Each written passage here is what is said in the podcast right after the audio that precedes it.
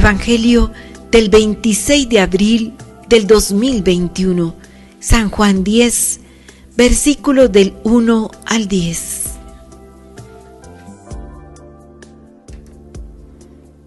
En aquel tiempo, Jesús dijo a los fariseos, Yo les aseguro que el que no entra por la puerta del redil de las ovejas, sino que salta por otro lado, es un ladrón, un bandido.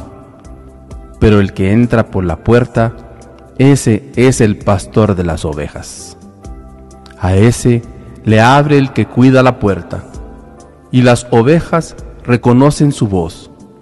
Él llama a cada una por su nombre y las conduce afuera. Y cuando ha sacado a todas sus ovejas, camina delante de ellas, y ellas lo siguen, porque conocen su voz. Pero a un extraño no lo seguirán, sino que huirán de él, porque no conocen la voz de los extraños. Jesús les puso esta comparación, pero ellos no entendieron lo que les quería decir. Por eso añadió, les aseguro que yo soy la puerta de las ovejas. Todos los que han venido antes que yo son ladrones y bandidos, pero mis ovejas no los han escuchado. Yo soy la puerta. Quien entre por mí se salvará. Podrá entrar y salir y encontrará pastos. El ladrón solo viene a robar, a matar y a destruir. Yo he venido para que tengan vida y la tengan en abundancia. Palabra del Señor. Queridos hermanos, el Evangelio de hoy nos habla a través de símbolos.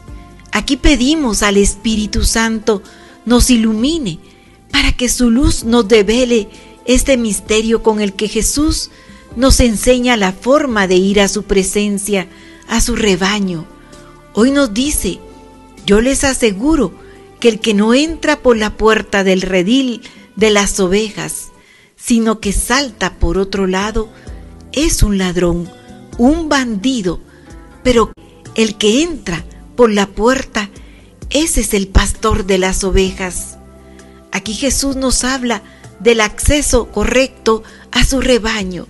Es que no es cualquier rebaño, es el rebaño del Hijo de Dios aquel pastor que cuida sus ovejas con su vida misma. La puerta es únicamente una, no hay dos, tres, no hay medias puertas. La entrada tiene que ser a través de Él. Muchos vendrán queriendo usurpar su lugar, prometiendo llevarnos a lugares de vida eterna, falsos mesías, que entran por otras partes. Cuidado con esto, no podemos dejar pasar este punto. El Señor hoy sigue diciendo, yo soy la puerta de las ovejas. Y también nos ha dicho, yo soy el camino, la verdad y la vida. Nadie llega al Padre si no es por mí. Aquí nos manifiesta una verdad un camino, no hay otro. Puede ser que a veces no nos guste porque no es un camino muy humano, es un camino al contrario de vencer lo humano para que reine, para que dirija nuestra vida quien en realidad debe hacerlo. También dijo, las ovejas reconocen mi voz. Él llama cada una por su nombre y las conduce afuera. Y cuando ha sacado a todas sus ovejas, camina delante de ellas. Y ellas lo siguen porque conocen su voz. Una vez dentro de ese rebaño, a las ovejas les es fácil reconocer la verdadera voz del pastor.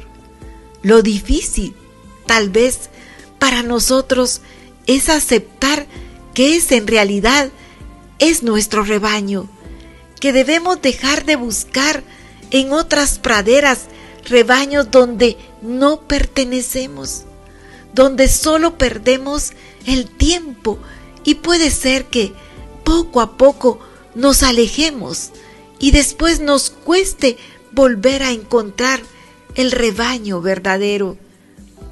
Las ovejas en el rebaño verdadero no solo conocen la voz del pastor, sino que la siguen. Él les puede hablar a su corazón, pueden sentir su presencia, su guía. Él es su Dios, su Señor. Quiere que lleven a los demás el mensaje que Él pone en su corazón.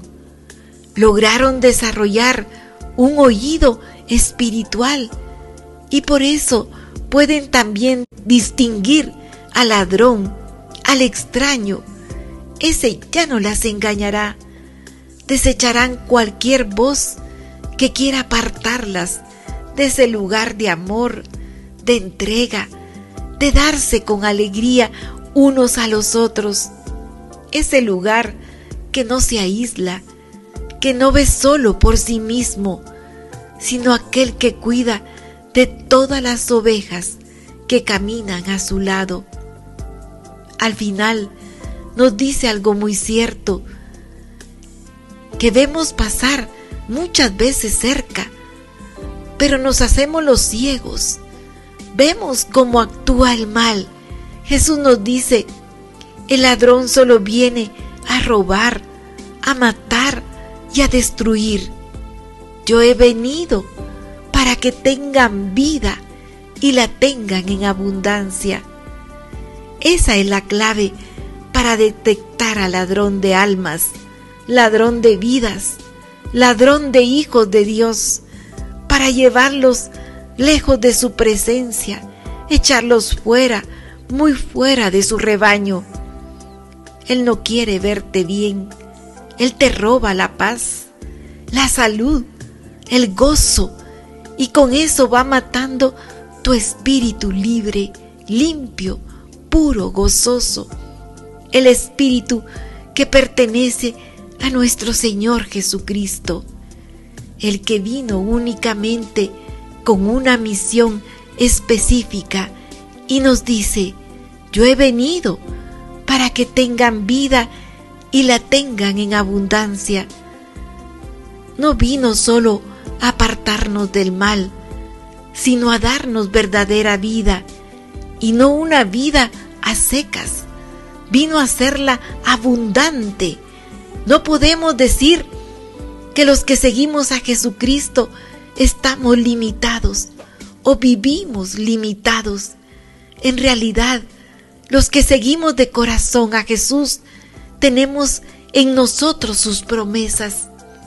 Él quiere que tengamos verdadera vida, no la vida superficial que el mundo nos ofrece y nos da. Él quiere que tengamos vida en Él, en abundancia, que gocemos de sus dones, de su perdón, de su luz, de su amor, de su Espíritu Santo en abundancia, que rebose nuestra copa de cada uno de sus dones para que nuestra vida lo proyecte completamente a Él, en todo lugar y en todo momento. Bendito seas, siempre amado Padre Celestial, porque solo en ti podemos vivir de forma plena, aun en condiciones que parezcan no tan agradables para este mundo nosotros te buscamos a ti. Permítenos ser parte de tu rebaño, que podamos escucharte, amarte y seguirte, que tu voz sea audible para nuestro ser, que sepamos que nos guías hacia ti, tú vas adelante y nos enseñas el camino. Gracias, amado nuestro Gracias, Padre eterno. Gracias, Pastor de pastores. Nuestro ser clama por ti. No podrá ser feliz completamente hasta que acampe en tus prados, mi Dios. Bendito seas, bendito seas. Amén y